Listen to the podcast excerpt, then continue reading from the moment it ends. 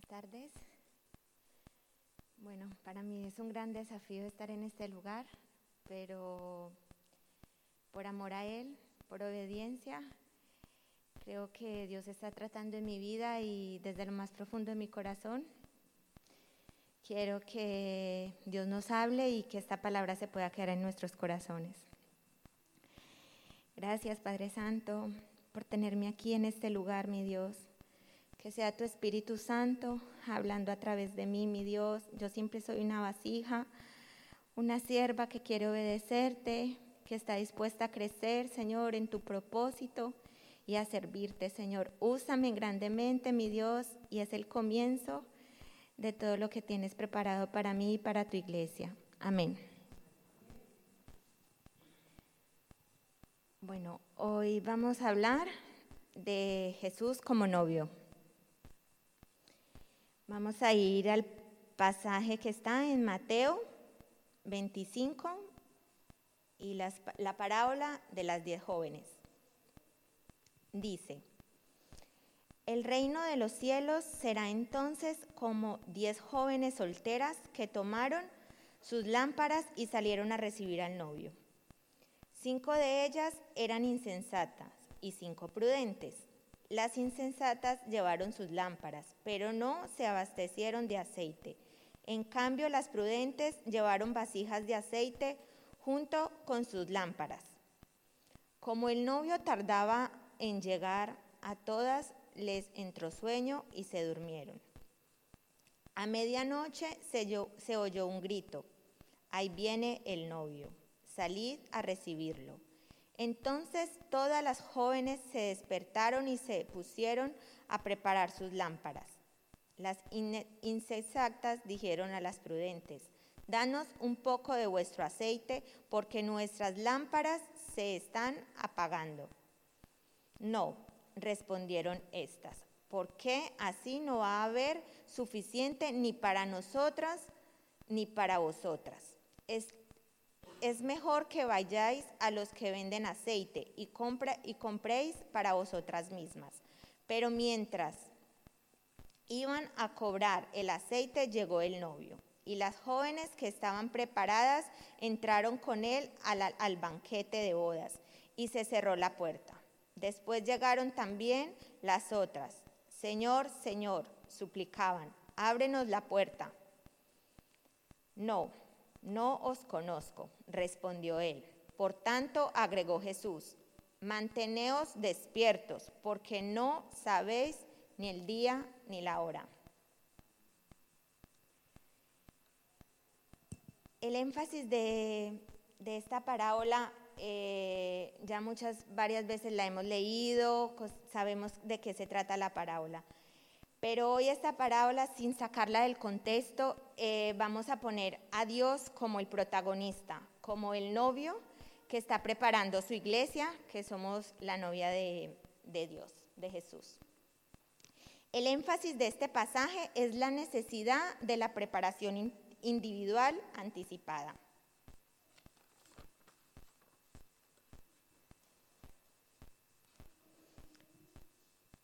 Eh, les voy a comentar un poquito la historia de, en ese tiempo, cómo se celebraba la boda. Era que la, chica, la novia, estaba, se sabía el día, pero no sabían la hora de que iba a llegar su novio. Entonces, el chico iba, iba en busca de sus amigas y ya ellas se encontraban preparadas con sus lámparas y con sus aceites para ir a poder ir a buscar la chica cuando para que se celebrara la gran boda. La llegada del novio era una sorpresa. No había una hora santa ni un día aproximado. Por esta necesidad, estar preparados, eso no dejar las cosas para el último momento. Vamos a ver, es un novio que se tarda. Está en Mateo 25, el versículo 5. Tardándose el esposo, cabecearon todas y se durmieron.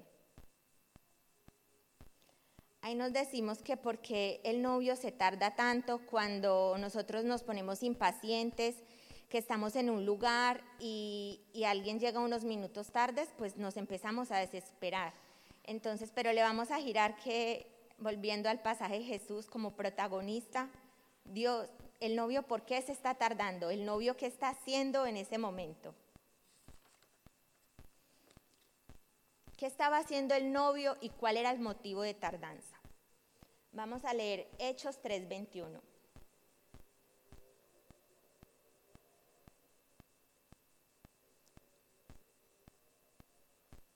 Es necesario que Él permanezca en el cielo hasta que llegue el tiempo de la restauración de todas las cosas, como Dios lo ha anunciado desde hace siglos por medio de sus santos profetas.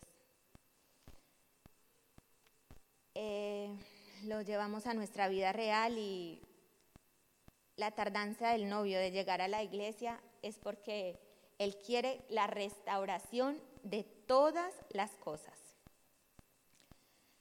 También vamos a leer en Apocalipsis 22, el 20. El, que da testimonio de estas cosas dice, si vengo pronto, amén, ven Señor Jesús. No es que Él haya incumplido su palabra, sino que aún la novia, nosotros no estamos listos. Vamos a leer también segunda de Pedro del 3 al 9. El Señor no tarda en cumplir su promesa, según entiende algunas la tardanza. Más bien, Él tiene paciencia con ustedes porque no quiere que nadie perezca, sino que todos se arrepientan. El novio tarda por amor, para dar oportunidad, tiene paciencia, está ansioso el reencuentro de la demora por su novia. El único que acelera el regreso del novio es que la novia esté lista.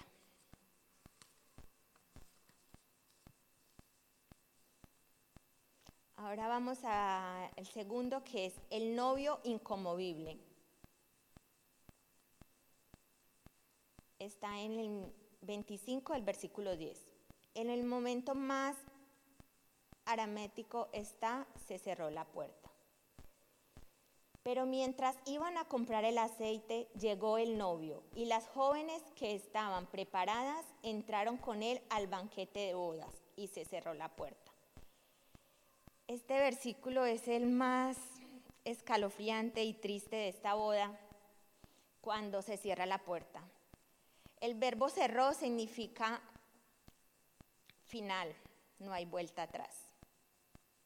Ahí nos, me lleva mucho a recordar cuando el diluvio, cuando Noé eh, les advirtió, les habló a, toda, a todas las personas y no creyeron en el último minuto, cuando se cerró la puerta que Noé cerró, las personas empezaron a clamar, a sufrir y a ver de qué ya estaba pasando y no se abrió la puerta. La puerta quedó cerrada. Ahora en Mateo 25, el versículo 12. Lo más triste es cuando el novio da esta respuesta. No, no las conozco, respondió él.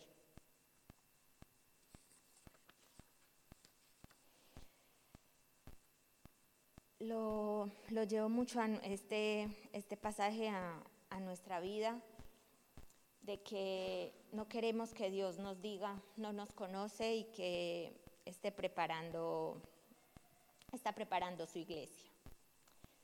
El novio retrasa su venida por amor a la novia, que no está pendiente de lo que él quisiera, sino que está armando de amor pacientemente para regresar en el momento oportuno. El día del arrepentimiento es hoy. El día de arreglar la lámpara es hoy. El día de cargar el aceite es hoy. Nos está diciendo Jesús que es hoy, hoy el momento donde tenemos que tener la lámpara encendida y no dejar nada para mañana. Tenemos un novio amoroso que nos guarda, pero a la vez nos prepara. Hoy es el día de las cosas que no pueden esperar para mañana.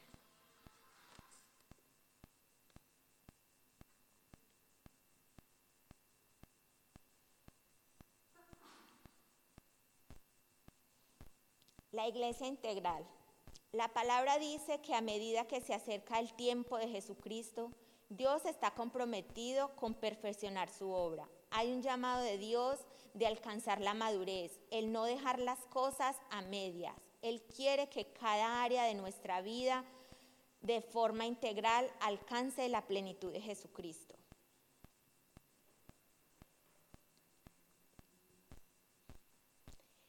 Lo vamos a llevar a las prácticas. Aquí es un reto que les, voy a hacer.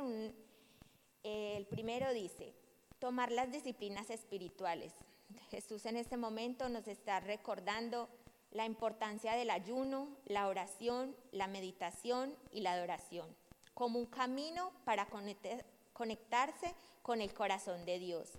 Y así la disciplina se transforme en un deleite espiritual.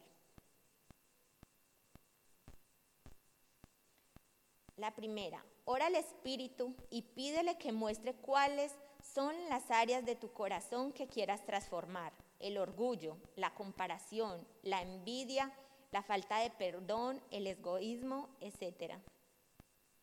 Buscar versículos bíblicos que afirmen tu identidad eterna y que la gracia de Dios en tus debilidades, pégalos en lugares visibles.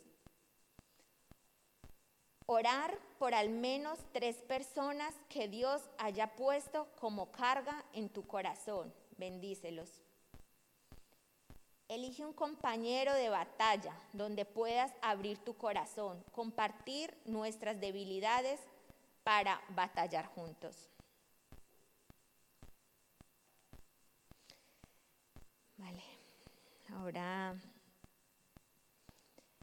tenemos un reto y que Dios nos está, Jesús, que busquemos, que oremos, que Dios está preparando su venida, que nos unamos como iglesia, que somos el cuerpo, que unamos nuestros brazos, nuestras piernas para formar lo que Él quiere para nosotros.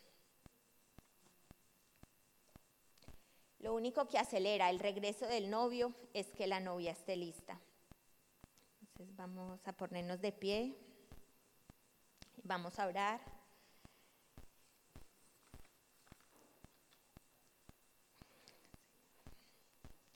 Eh, padre, te presento todas las familias que están aquí.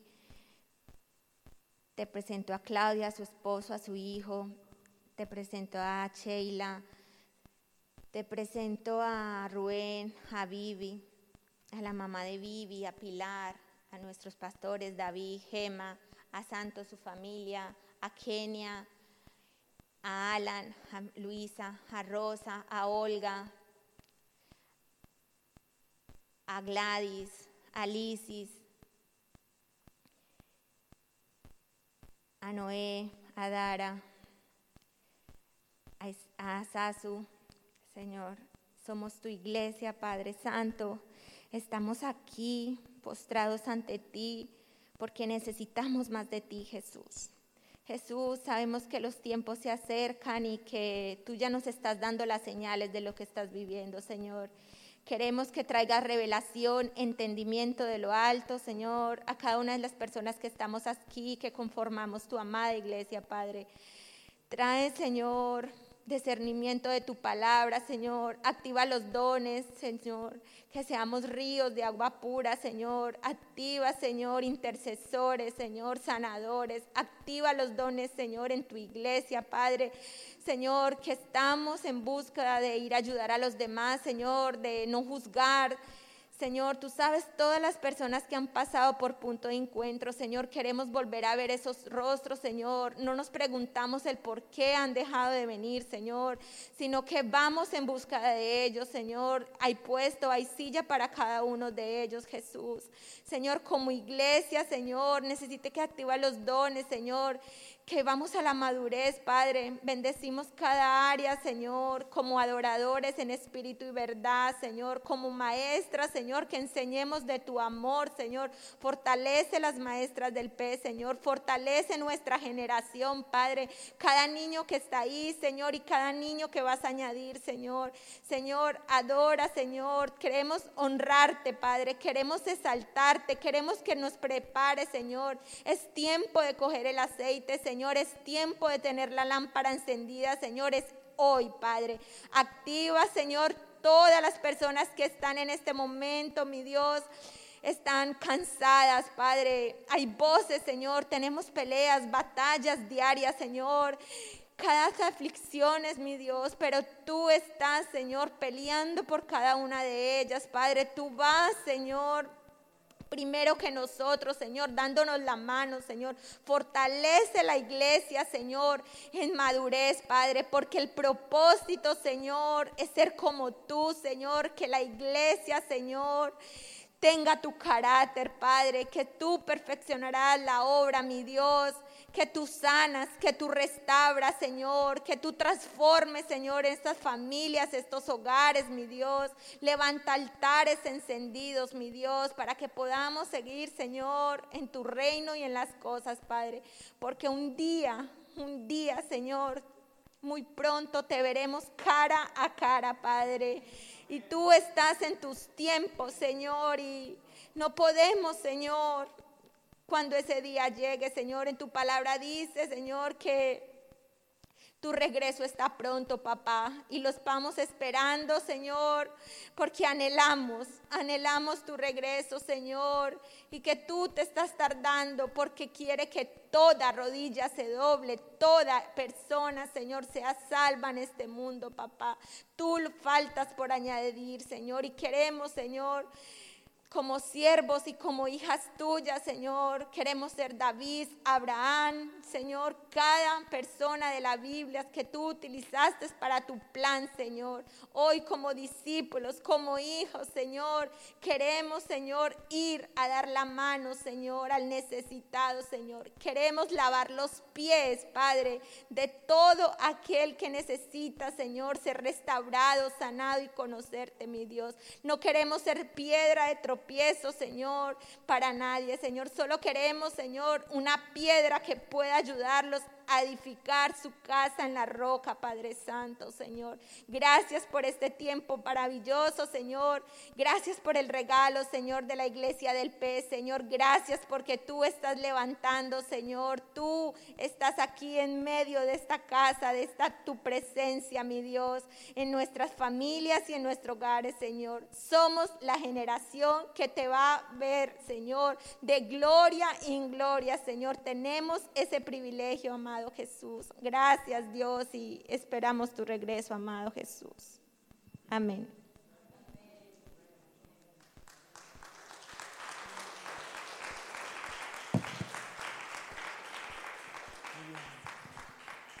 Amén. Gracias, Kate. Así es. Somos la generación, ¿verdad? ¿Cuántos creemos? Yo creo que son, yo, yo, creo que vamos a ser la generación que vamos a ver a Jesús. ¿A que sí? Qué guay. Pero mientras, mientras venga, como nos ha enseñado la palabra, vamos a estar bien preparados, ¿vale? Vamos a ser como las, las diez mujeres prudentes, sensatas, inteligentes. No vamos a dejar que el mundo que está patas arriba nos coma la tostada. Vamos a estar más vigilantes, más alertas que nunca y como dice la palabra, vamos a guardar nuestra salvación con temor y temblor. Y vamos a estar siempre preparados.